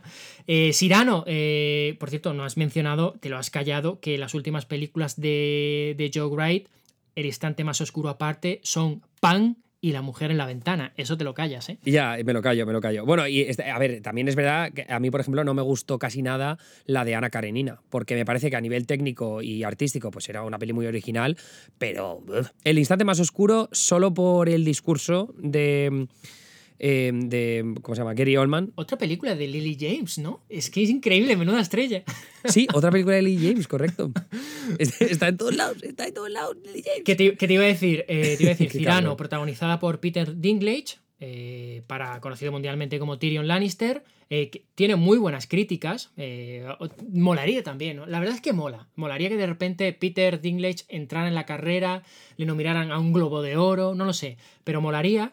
Eh, y bueno, también está en esa película tu amigo Ben Mendelssohn, que mm, está ahí luchando. Eh, está ahí luchando contra, con su estatus. A ver si soy o no soy estrella, soy o no soy actor de carácter, está ahí viendo, pero eh, le cuesta, ¿eh? Eh, y la película, bueno, pues con el, con el nombre ya sabemos un poco de qué va. Bueno, yo la verdad es que Cirano de Bergerac, aquella de. De, Gerard Depardieu, ¿no? De, Gerard Depardieu, yo no la he visto, no, la he visto, lo siento mucho. O sea que no tengo ni puta idea de qué va, lo cual me congratula porque no me apetece. Bueno, pero el concepto de Cirano, el concepto de Cirano sí lo conoces, ¿no? Eh, te voy a ayudar a ligar y te escribo la carta poquito. La verdad es que no. A ver, cuéntame. cuéntame pues ese es? el concepto. tú te quieres ligar a alguien y yo te digo, tranquilo, yo te escribo la carta y yo te escribo la carta y, y, tu intento de ligue se enamora de mi carta y tú ahora dices... ah, pero no se enamora de mí, se enamora de la carta. Pues bueno, un poquito ese es el concepto. Así que mm. Vamos a ver qué tal. No, no, yo creo que yo creo está, está diciendo Lady Blue en el chat que, le encantaría que entrara en la carrera Peter Dinklage. Yo creo que prácticamente seguro. O sea, también es otro actor con una narrativa tremenda. Sí, en la carrera, en la carrera sí, Aunque, aunque sea círculo de, críticos, o sea, al final hay tantos premios. No, y, y, nominación al Oscar, no me extrañaría, porque tampoco se ha escuchado tantos actores. Hombre, estamos hablando antes de Joaquin Phoenix. Eh, no sé si en Belfast saldrá alguno, pero no creo que Jamie Dornan esté como para el Oscar. La verdad. Me gusta mucho Jamie Dornan, ¿eh? pero vamos, no, no, no, no, de ver. Vamos a ver, yo si quieres te hago repaso, porque como tengo aquí la lista, hemos hablado de, de Belfast, de Camon Camon, de Cyrano, hemos hablado de, bueno, de A Hero, de Asgard Farhadi, lo hemos mencionado antes que... Nada, no, esa estuvo, esa estuvo en Cannes, que le den por culo. Otra cosa. King Richard... Ah, bueno, eh, bueno, esta también estuvo en Cannes, ¿no? Eh, ha estado, está ahora en Telluride Petit Maman de, de Celine Isquiama, la, la directora de, ah, de retrato de la mujer en llamas mm. y Tomboy. La verdad, a mí me gusta más. No, la que no ha estado en Cannes es, es, la de Pablo Sorrentino, que es la de La mano de Dios. La mano de Dios. Que es la que, decías tú antes, que es así como más autobiográfica también, que tampoco tiene unas críticas estupendas, pero sabiendo que Young eh, la película aquella de Michael Caine estuvo cerca de colarse en los Oscars. Mm. No me extrañaría que esta con críticas decentes acabe colándose. La juventud, ¿no? Tú dices la juventud. La juventud, eso como he dicho yo, Young. Sí, era, era Youth, creo, algo de eso. Youth, Youth, es verdad, exacto, Youth. Sí. Pues no, no me sorprendería, porque Sorrentino parece que es un, director como que tiene el beneplácito de, de, los académicos, ¿sabes? Como que les gusta mucho Sorrentino. Sí, vamos a ver, hombre, mm, después de la gran belleza, pues la verdad que es verdad que yo eh, descubres a veces y dices, coño, pero si yo vi películas de, Sorrentino antes de La Gran Belleza. La, la película esta que era Melissa P., protagonizada por la actriz española esta de A tres metros sobre el cielo, que ahora se me va. Eh, ¿Sabéis de qué? Eh, María Valverde. María Valverde, correcto. Espectacular. Y, y, luego, la verdad es que tiene muy, muy buenas películas Sorrentino, pero es verdad que La Gran Belleza es como eh, su, su, gran obra magna y ya no sé si comparar cualquier película que No creo que vaya a estar a la altura. No. Es muy difícil. No, me interesa, a, mí personalmente me, interesa el tema porque eh, estuve escuchando a, Daniel eh, hablar de ella en el podcast y comentaba que, bueno, que utilizaba un poco la figura de, de, la llegada de Maradona a Nápoles, el primer eh, tercio, no sé si llegó en el 84 a Nápoles, y cómo, eh, digamos que eso, bueno, impactó a, la ciudad de Nápoles y cómo le impactó a él de manera personal hasta el punto, según he escuchado, de que le pudo salvar la vida. No sé, me interesa, me interesa mucho eh, ver la, figura de Maradona desde ese punto de vista, porque la figura de Maradona, mm, y sobre todo con el fallecimiento, ya nos ha quedado muy claro que para Argentina es la polla, pero, pero verla así, de retratado de cómo llegó el mito a una ciudad y cómo puso patas arriba a, una ciudad, me interesa, me interesa muchísimo y, sobre todo contado por Sorrentino pues genial. No, es, el típico director que, a nivel técnico es una pasada y que si le das el suficiente dinero te puede hacer algo muy bestia. Eh, pero claro, también es. Él tiene una forma de rodar que no es todo lo mainstream que quizás se atrevan los productores ¿no? y los estudios de Hollywood. Así que. porque es que Joe Wright, de alguna manera, también es un cineasta que podría interpretarse de esa manera, porque es un tío que se ha, atrevido con, como decía antes, con Ana Karenina y no le salió bien en taquilla. Y me parece que a mí que en Hollywood, precisamente por eso, ¿no? por ejemplos como ese, no se van a atrever a, películas que en lo formal eh, son tan audaces. Pero bueno, eh, yo, estoy de acuerdo contigo, o sea, me gustaría que, pasara, pues que le dieran una película de Napoleón o de la Segunda Guerra Mundial y cosas así, a, ver con qué se atreve. Sí, eh, sin duda, o, no sé si dar el salto a cine no sé, a un cine un poquito, sí, como tú dices, un poquito quizás más comercial. Por cierto, es que estaba, mientras hablaba, estaba pensando, no estamos, no estamos tirando para España, para Españita. Tanto que dices tú Españita. Sí, no, bueno, antes de. Yo terminaría con Españita. Bueno, no, sigue con Españita y terminamos con la peli más esperada por todos, que es Dune, pero, pero entiendo que quieres hablar de Madres Paralelas, claro. Sí, hombre, por supuesto. Eh, la nueva película de Pedro Almodóvar con Penélope Cruz y Milena Smith, que fue la gran revelación eh, de la película No Matarás, la película con la que eh, Mario Casas ganó el Goya. Eh, y, la verdad no había leído mucho sobre el tema, pero parece ser que es una película que además de abordar la historia de dos mujeres que son madres al mismo tiempo y digamos que sus historias pues van a estar ligadas en el tiempo, parece que aborda directamente el tema de la memoria histórica. Con lo cual, Almodóvar abordando. Menudo berenjenal, menudo berenjenal meterte, ¿eh? Sí, y, el, tema es que eh, eh, leyendo. Parece que en el tráiler eh, no se habla nada de memoria histórica y todo lo que se soltó al principio, todo lo que se dijo al principio de la película, no abordaba nada de la memoria histórica precisamente para no generar movida con tanta antelación. En plan, que se estrene, que la gente la vea y si luego ya a partir de la gente la vea diga, hostia, Almodóvar hablando de la memoria histórica, ahí ya que se líe. Pero quería un poco evitar lo que quizás pasó con eh, mientras dure la guerra de Amenábar, que estuvieron ambos bandos de es que Amenábar es muy conservador y el otro es que es muy rojo y la película run run y al final la película es un poquito, bueno, ahí entre dos aguas. Eh, para evitar eso, pues parece que no se ha hablado mucho mm, de, que uno de los temas que aborda Madres Paralelas es la memoria histórica. Así que me interesa mucho, sobre todo porque es Almodóvar, viene de hacer Dolor y Gloria, una película increíble. Eh, y sobre todo porque, bueno, Penélope Cruz eh, con Almodóvar yo creo que mm, jamás ha brillado más que con Almodóvar, con permiso de, de Woody Allen. Así que la verdad es que es una película que apetece. Y la otra película, en este caso, si quieres comentar algo. Una, cosa, una cosa que yo sí iba a decirte sobre Almodóvar, que hablando ya que estamos diciendo de la temporada de premios y demás, eh, sabiendo que Almodóvar también es un director muy apreciado en Hollywood y que esta película se ha estrenado más cerca que otras de sus anteriores de la temporada de premios, porque yo tiendo a recordar que Dolor y Gloria se estrenó bastante lejos o que se estrenó en mayo, algo así para coincidir en Cannes. Sí. Pero con esta película tan cerca, viendo las críticas que está recibiendo y con Penélope Cruz, que también es una actriz que suele colarse en, los, en las categorías interpretativas, eh, no, no me extrañaría tampoco que fuera una película que se acaba colando tanto en, en guion como, mejor película internacional y luego, por supuesto, mejor actriz para Penélope Cruz. Aunque, visto lo visto, sí que es verdad que va a ser una categoría bastante competida. Sí, bueno, tiene un 85 en Metacritic, Madres Paralelas, ni tan mal. Eh, creo que en unos días se va a decidir eh, la terna de, películas que van a optar a representar a España en la próxima, edición de los Oscars. Imagino que Madres Paralelas eh, va a estar en esa terna. Imagino que Madres Paralelas será la elegida o no, porque con la Academia y Almodóvar nunca se sabe. Ahí, bueno, sí, ahí tenemos el recuerdo de cuando hablé con ella, iba a ser la elegida y creo que se mandó los lunes al sol Y dijo Almodóvar, pues sí, pues, pues me nominan como, como director y me llevo el Oscar a mejor guion. Venga, hasta luego, los lunes al sol. Así que. Saludos. Saludos. Cucurru, cucu, paloma. Adiós, Fe- Fernando Aranoa, venga. Eh, entonces vamos a ver. vamos a ver qué, qué pasa, pero yo creo que ya no, creo que vuelva a ocurrir algo, sobre todo si está teniendo tan buenas críticas. Es decir, está gustando mucho. eh, las críticas que han salido de Venecia son muy buenas, un 85 en Metacritic. Está Penélope Cruz, es decir, tiene unas bazas. eh, no sé, eh, sinceramente no creo que sean desaprovechables. Luego veremos si pasa el corte primero, el segundo corte, pero desde luego a priori por nombre y quizás está por ver, pero seguro que sí, por calidad la película yo creo que es la elegida.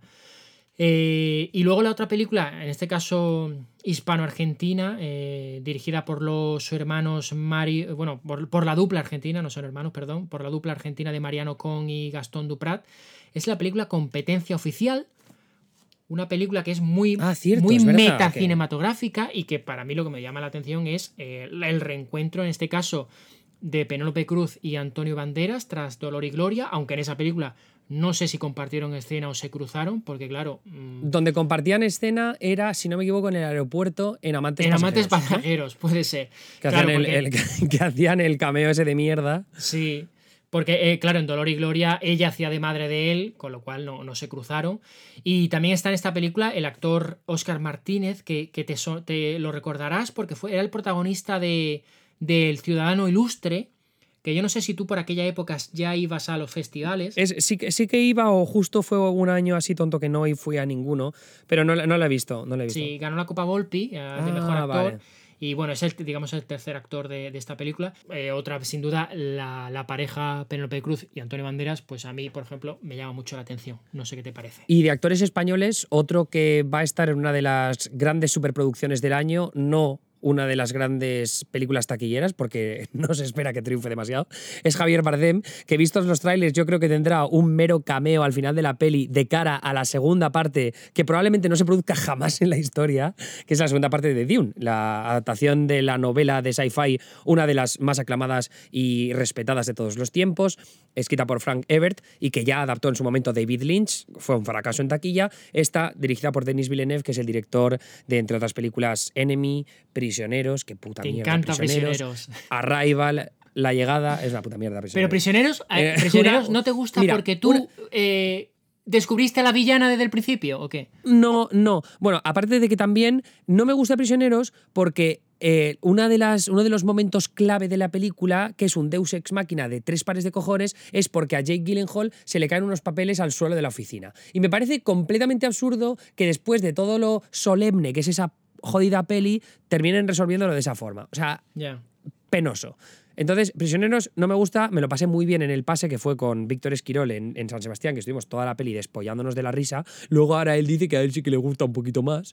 Pero, pero bueno, Denis Villeneuve, por supuesto, Arrival, La Llegada, que es de mis favoritas de él. Pero ¿no te, parece, ¿no te parece que da igual Incendios. las películas que hagas Denis Villeneuve, a eso voy, que su mejor película va a seguir siendo siempre Incendios? Eh, Es que a mí Arrival me gusta mucho, pero sí, Incendies es verdad que, que es, o sea, a, todos los niveles, dramático, de guion y, y, Joder, y dramático. Ese momento sí, de la me piscina, parece la mejor. cuando madre e hijo, buah, buah, buah. No, sí, sí, sí, no, sí, es una película mega redonda, pero pasa que Arrival es más arriesgada y el sci-fi a mí siempre pues me, me Sí. mueve bastante. No, de- desde luego. Con esta, uh, no sé. No, desde luego a- hay que agradecer eh, a Denis Villeneuve que le están dando pasta y está haciendo eh, cine improbable. Yo creo que la categoría es cine improbable. Es decir, una película como Arrival eh, era improbable de que ocurriera, sobre todo adaptando el material original, era improbable. La sacó adelante. Una secuela de Blade Runner era improbable. La sacó adelante. Muy y- improbable. y, y yo creo que bastante bien, la verdad, la secuela. Nadie podrá decir, joder, ¿te podrá gustar más la original? Ok, pero nadie podrá decir que es una mala película, para nada. Y que destroza el legado de, de Blade Runner original, para nada. Y ahora esta tercera película, que es un berenjenal, porque encima él tiene intención de hacer una trilogía, no, no una, no una trilogía. Eh, complicado. O sea, le agradecemos que se gasten 100, 150, 200 millones en lo que haya costado esta película. Eh, no lo sé ahora mismo. Eh, la verdad que con el cast que tiene, pues barato no será. Se agradece. La veremos y luego ya vamos a ver. La pregunta es, ¿qué va a hacer Warner? Porque la película es de Warner, ¿no? Sí, de Warner. O sea, ¿qué, qué va a hacer Warner? Porque si no hace secuela cuando la película empieza con un parte 1, eh, está reconociendo que es un fracaso desde el principio. Eh, pero claro. si- No, eh, o sea, es verdad, es- Warner Bros. tiene un equipo de, de marketing de la de Apoya, o sea, son los que consiguieron que Godzilla, cuando nadie daba un du- duro por esa película, lo terminara petando, y hablo de la de Gareth Edwards, ¿no? Esa Sí. es la que, la que terminó diciendo ciento y pico millones de dólares en su primer fin de semana, que fue algo yo creo que bastante inesperado. Pero, pero en lo que respecta a, a Dune, mm, yo no tengo mucha confianza en que vaya a funcionar demasiado bien en taquillas y veremos si al final termina siendo un primer fin de semana de 20, 30 millones o uno de más de 50, que ahí es donde está apuntando Warner para que la película no sea un tremendo fracaso. Pero claro, con todo lo de la pandemia, con la variante Delta y tal, va a ser un tanto peliagudo. Ahora tienen la suerte de que están bajando los casos en Estados Unidos y se está eh, tranquilizando un poco la situación con respecto a hace un Realmente, mes. si, a- si ana- si analizas Dune, eh, no tiene nada a su favor para que sea un éxito en taquilla. Es decir, es un No, libro, no, no, es un libro conocidísimo, uno de los pilares de la ciencia ficción, pero para el gran Bueno, a ver, público. conocidísimo, vamos a, vamos a calmarnos. ¿eh? Bueno. Dune es súper- o sea- pregunto a mis padres qué coño es Dune y me, me escupen en bueno, la cara. para amantes, para amantes de la ciencia ficción, eso es Dune, Cita con Rama, eh, Fahrenheit 451, o sea, eh, están en ese rollo. Son súper famosos, pero es para el círculo de los amantes de la ciencia ficción. Pero para el gran público, no. Eh, luego, el cast, que está muy bien, mucho nombre, muy, mucho Timothy Chalamet, mucho lo que tú quieras, pero ahí la persona más famosa, ¿quién puede ser? Eh, Zendaya, quizás. Eh, Hmm. Oscar Isaac, ¿vale? Eh, Oscar Isaac, que todo lo que toco. Porque ha salido no Star me- Wars y gracias. no me nominan. tampoco- Todo lo que toco no me nominan. Eh, Javier Bardem, que como tú dices, saldrá cinco minutos. Rebecca Ferguson, que es todo lo que toco lo destrozo. o no funciona en taquilla, porque la pobre es así. Eh, hablábamos antes de, de la secuela del Resplandor. Este año ha, ha sacado hace unas semanas Reminiscencia con, con Hugh Jackman, que ha sido un desastre. Eh, no, no funciona bien Rebecca Ferguson, más allá de Misión Imposible. Eh, entonces, el reparto. No, no, lo, lo tiene todo para pegar. Entonces, claro, dice, joder, eh, no tiene un fandom. eh, bueno, sí, tiene fandom. Lo- lo- lo- los aficionados, los fans de los libros irán a ver la peli, pero que no tiene un fandom gordísimo. No tiene un reparto No, no, no. que reclame. Por eso te decía yo lo de. Sí, Muy difícil. Por eso te decía yo antes lo de, lo de la, la novela, que tampoco es tan conocida. Y luego está la teoría que tenemos tú y yo siempre. ¿El tráiler tiene colorcitos? No tiene colorcitos. No, es Hostia. sobria. Ya está. Es así. Bueno, ta- también es verdad que ahí nos falló Escuadrón Suicida. Yo no me esperaba que fuera a ser tan hostia en taquilla y lo ha sido tremendamente. Igual porque se parecía demasiado a la primera. Pero Escuadrón Suicida, yo creo que Escuadrón Suicida merece un análisis aparte. Eh, má- Más allá de que eh, los, los fans de DC. Pero lo- no, no son fans de DC, son fans del universo Snyder. ¿Vale? Te digan, ves, la otra 700 millones y esta un ostión, vaya mierda. Bueno, bueno, primero, vamos a analizar eh, el error gordísimo que fue llamar a esta película El Escuadrón Suicida cuando la original Totalmente, era Escuadrón. Suicida que es un Sí, nuevo sí, error, un nuevo error de Warner Bros. porque ya a principios de- del año pasado, cuando se estrenó la película de Harley Quinn, la película se llamaba Aves de presa y la emancipación de no sé qué, no sé cuánto de Harley Quinn. Y la gente ni Dios iba a verla porque decía Aves de presa, ¿qué cojones es? Tuvieron que, creo que se cambió sobre la marcha y se puso Harley Quinn en grande y luego debajo Aves de presa y tal y cual. Para intentar solucionarlo un poquito. Porque Claro, no, entonces llamar a El Escuadrón Suicida a una película que hizo 700 millones, pero hizo 700 millones porque la gente quería ver eso. Luego la gente, Hmm. la mayoría, salió horrorizada. No va a ver la gente una película que se llama igual, y sobre todo cuando la primera es un pufo, porque suele pasar eso.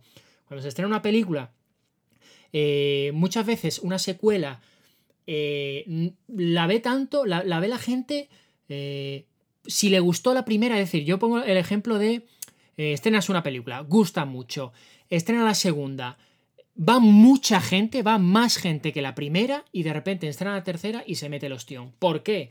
Porque la segunda no le gustó a nadie. Da igual que en taquilla funcionara mejor que la primera. Que la segunda funcionara mejor en taquilla es porque la primera gustó muchísimo y por eso la gente fue. Entonces, yo creo eh, que por eso ha pasado Escuadrón Suicida lo que ha pasado. La gente estaba horrorizada, estamos en pandemia, no apetece ver nada. Encima creo que hubo estreno paralelo en HBO Max. Es decir, fue la tormenta perfecta y al final se ha metido un ostión grandísimo. Con Dune, es que sinceramente no sé quién va a ir a ver Dune. Ojalá nos equivoquemos, porque a mí, si la peli es buena, me, apetece una secuela. No, incluso, incluso aunque no sea demasiado buena, sí que me apetece ver, ver que haya una secuela por, por completar una peli. O sea, siempre nos queda, no me quiero quedar siempre con la duda de que podría haber sido una segunda parte. O, o sobre todo que podría haber sido una segunda parte protagonizada en mucha mayor medida por Zendaya, porque sabemos que en la primera película aparece como cuatro veces, según nos han contado, y en la segunda ella tenía más visos de ser la protagonista. Sí, a, ver, sobre todo aunque tú dices, aunque no sea tan buena, es verdad que por lo menos estando Denis Villeneuve detrás, el blockbuster que te va a ofrecer ya va a ser un poco de un nivel superior. Es decir, no claro, es, exacto, no es Sanchi mm. y lo del secreto de los diez anillos que la vi el otro día, que es genérica, más no poder, A, B, C, J, K, H, Q. No tiene más. Eh, te va a ofrecer algo mm. más. Entonces, pues eso yo creo que es de agradecer. Lo que pasa es que, claro, se meten empresas de 150 o 200 millones que para recuperarlo, eh, esto parece como los autónomos, que empiezan el mes a menos 300 con la cuota. Pues un poco, Dune, Dune es así, empieza la taquilla con eh, hay que ganar 500 o estamos en pérdidas. Así que vamos a ver. Pues eh, ese es el resumen que os queríamos ofrecer de las películas que se han visto hasta ahora. Eso no quiere decir en ningún caso que estas sean, todas las que se presentan, porque hay una lista de películas para este año con cineastas que tienen que optar a premios casi que sí o también. Y por hacer un repaso así generalizado para que flipes, moloco, porque estaba viendo ahora la lista en Variety, no sé si están confirmadas todas para que lleguen a, finales, antes de finales de año o las van a retrasar. Pero mira, estás Don't Look Up de Adam McKay. Está Tic Tic Boom de Lin Manuel Miranda. Don't Look Up de Ricardos. el, el, reparto de los repartos. el reparto de los repartos. O sea, ¿quién estaba en Don't Look Up? Estaba. DiCaprio y em, Jennifer Lawrence, solo para empezar. Exacto, o sea, flipas. Y supuestamente se estrena a finales de año. Veremos si se termina cumpliendo. Entiendo que sí. Pero eh, tal y como está la pandemia y que la temporada de premios pues, puede que esté bastante competida, pues nunca se sabe, ¿no? Entonces te he dicho Tic Tic Boom de Manuel Miranda, Bing de Ricardos de Aaron Sorkin, que está ahí en duda, no se sabe todavía la fecha confirmada, The Tragedy of Macbeth con Joel Cohen, está Coda, que ya se vio en Sundance, de Sean Heather, que, que había recibido bastantes buenas críticas, la nueva de Paul Thomas Anderson, que podría llegar para el mes de noviembre, al menos tiene fecha para entonces, Nightmare, Nightmare Alley de Guillermo del Toro, West Side Story de Steven Spielberg, House of Gucci de Ridley Scott, The Friend Dispatch de Wes Anderson, que ya sí, sí que se vio en el Festival de Cannes. Y me falta una que había visto que he dicho tú, esta, esta. Em, a ver si la encuentro. Pues no, ya. Ah, y Die Evan Hansen de Steven Chbosky, que, que, bueno, probablemente no, no es la típica que se acaba cayendo, pero que es una que hay mucha expectación, otro musical, adaptación de un, de un musical que se llevó todo en los Tony. Pues, Protagonizada pues por Javier, Javier, Calvo, sí, está muy bien. sí, un aire sí que se da. Un aire sí que se da. Así que bueno, tenemos una temporada de premios, si no se terminan retrasando todas las que acabo de mencionar, muy intensa y muy fascinante porque de momento hay al menos cinco o seis pelis con muy buenas críticas que yo tengo un montón de ganas de ver, pero antes de terminar, Moloco, quiero que me digas cuál es la que más te apetece a ti, la que más. Si te soy sincero, todavía no lo sé. Eh, todavía no ha llegado esa película. tío, no, lo pesado. No, lo sé, no lo sé, sinceramente. No, eh, pesado. no, no, tú, una, tío. Tú sabes que cuando yo digo una peli, digo, esta va Y normalmente acierto, ¿eh? Mira que cuando yo vi el tráiler de Promising Young Woman, dije, esta va a ser mi película. Y fue la película. Este año, eh, no lo sé. Todavía no lo sé. Si te... Dime la tuya, dime la tuya. ¿Cuál es la tuya? Yo tengo la sensación de que, mi, de que mi peli va a ser Belfast. Te da la sensación de que va a ser esa. Es que. y si no es esa, es la de Mike Mills, porque me apetece mucho la vuelta de Mike Mills. El niño este, por, por ahí, por Irlanda. por el niño por ahí. No, no me apetece. Es, que, es, que, es que tiene Roma vibes. Y claro, Roma ah, vibes. No, Belfast es... la que decían que era la Roma de Kenneth Branagh. Claro, pues Roma es una película increíble. Roma es increíble para vértela una vez y no más, por favor. O sea que. No. no sé, realmente. Eh, vamos a ver. Hombre, si, mira, ahora me has pedido una. Pues una que la que me gusta y me apetece más ahora mismo es La última noche en el Soho. Me apetece por, ah, por, ellas, por Thomasin y por Anya Taylor Joy, por, por el guion, porque puede tener un giro ahí inesperado. Me apetece. Todo lo demás, Spielberg en plan West Side Story, madre mía. No sé, Es que necesito cosas nuevas. Necesito Promising Young Woman, La última noche en el Soho, no sé. Bueno, pues eh, dejadnos en el chat vuestra opinión. ¿Cuál es la película más esperada de las que hemos comentado hoy? Ya valoraremos en la próxima edición del juego de Megan eh, cuando hablemos de las siguientes películas que se van a ver en Toronto, que se van a ver en Donosti, que se van a ver en el Festival de Nueva York en octubre, al que espero ir, por cierto. Eh, pero bueno, eso, nos apetece mucho leer, no- leeros, que Moloco Sí. se va a quedar un rato más seguro contestando algunas, algunas preguntas. te, te doy deberes, Moloco, ¿qué te parece? Está diciendo aquí Germán, Germán MGR14ARG, supongo que será Argentina. Hola Germán. Eh, dice que In the Heights se la pegó. Es verdad que In the Heights se la pegó en taquilla. Sí, se la pegó bastante qué fuerte. y decepción. Mira- yo mira yo no yo- me esperaba tampoco que se la fuera a pegar, ¿eh? Mira que yo con In the Heights eh, era una película que vi el tráiler y digo, joder, me apetece.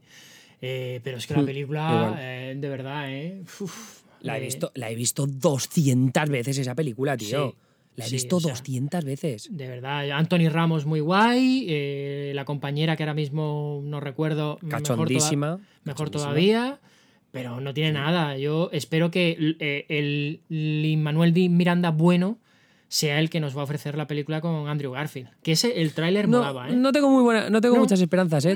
No, Mm, te voy a decir. eh, Mm, Algún musical, a ver, estadísticamente tiene que haber un musical bueno este año.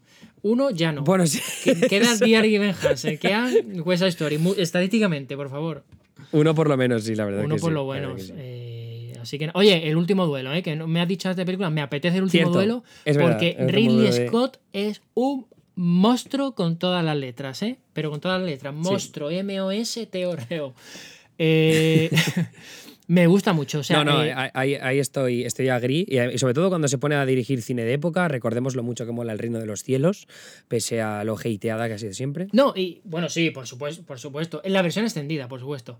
No, pero La- ya, sí, sí, sí. ya no, ya no, ya no cine de época. O sea, The Martian es una película que cada dos por tres que tengo una tarde tonta, me pongo media película y me la veo y funciona como un reloj de Martian. Eh, y es un director que no tiene el aura de gran director, de no sé qué, pero luego tiene una filmografía llena de películas muy buenas y sobre todo que te ves muchas veces, porque hay películas que son muy buenas para vértela una vez y dentro de 20 años si eso repites.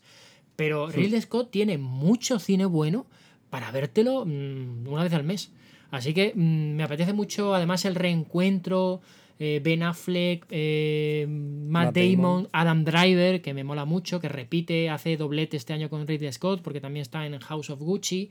Eh, me apetece Jodie Comer, me apetece también el duelo final. Mira, no querías una peli, ahí te digo. Pues sale. Dicho, el duelo final para Moloco, Belfast de Kenneth Branagh para mí. Y con eso, Pablo, si te parece, nos despedimos y ya nos reencontraremos cuando tengamos más conclusiones que daros sobre las películas que se vayan viendo, sobre todo en Estados Unidos ahora, que es donde, bueno, Estados Unidos y Canadá, Norteamérica. Pablo, muchísimas gracias por pasarte por aquí por el Discord. Ya sabéis que podéis ser suscriptores de, de la Weekly Premium eh, y, entrar en el Discord cuando hagamos estas emisiones en directo que grabamos y luego editamos para subir a la Weekly. Pero eso, que, que Moloco, un abrazo muy fuerte. Nada, muchas gracias a ti. Ahora cuando cuelgue lo primero que voy a hacer va a ser renovar la suscripción que me ha caducado y no lo he renovado. Así que la voy, a, la voy a renovar, que por eso no me dejaba entrar en el chat antes. Mucha ahí, mucha ahí, enorme. Venga, pues nada, Pablo. Pues nada, gracias también a tu comunidad. Estoy leyendo por aquí, Irene, Wanda, Lady Blue, Primavera, Víctor G, todo el mundo. Eh, nos volveremos a ver. Venga, pues nada. Vale, hasta la próxima. Hasta luego.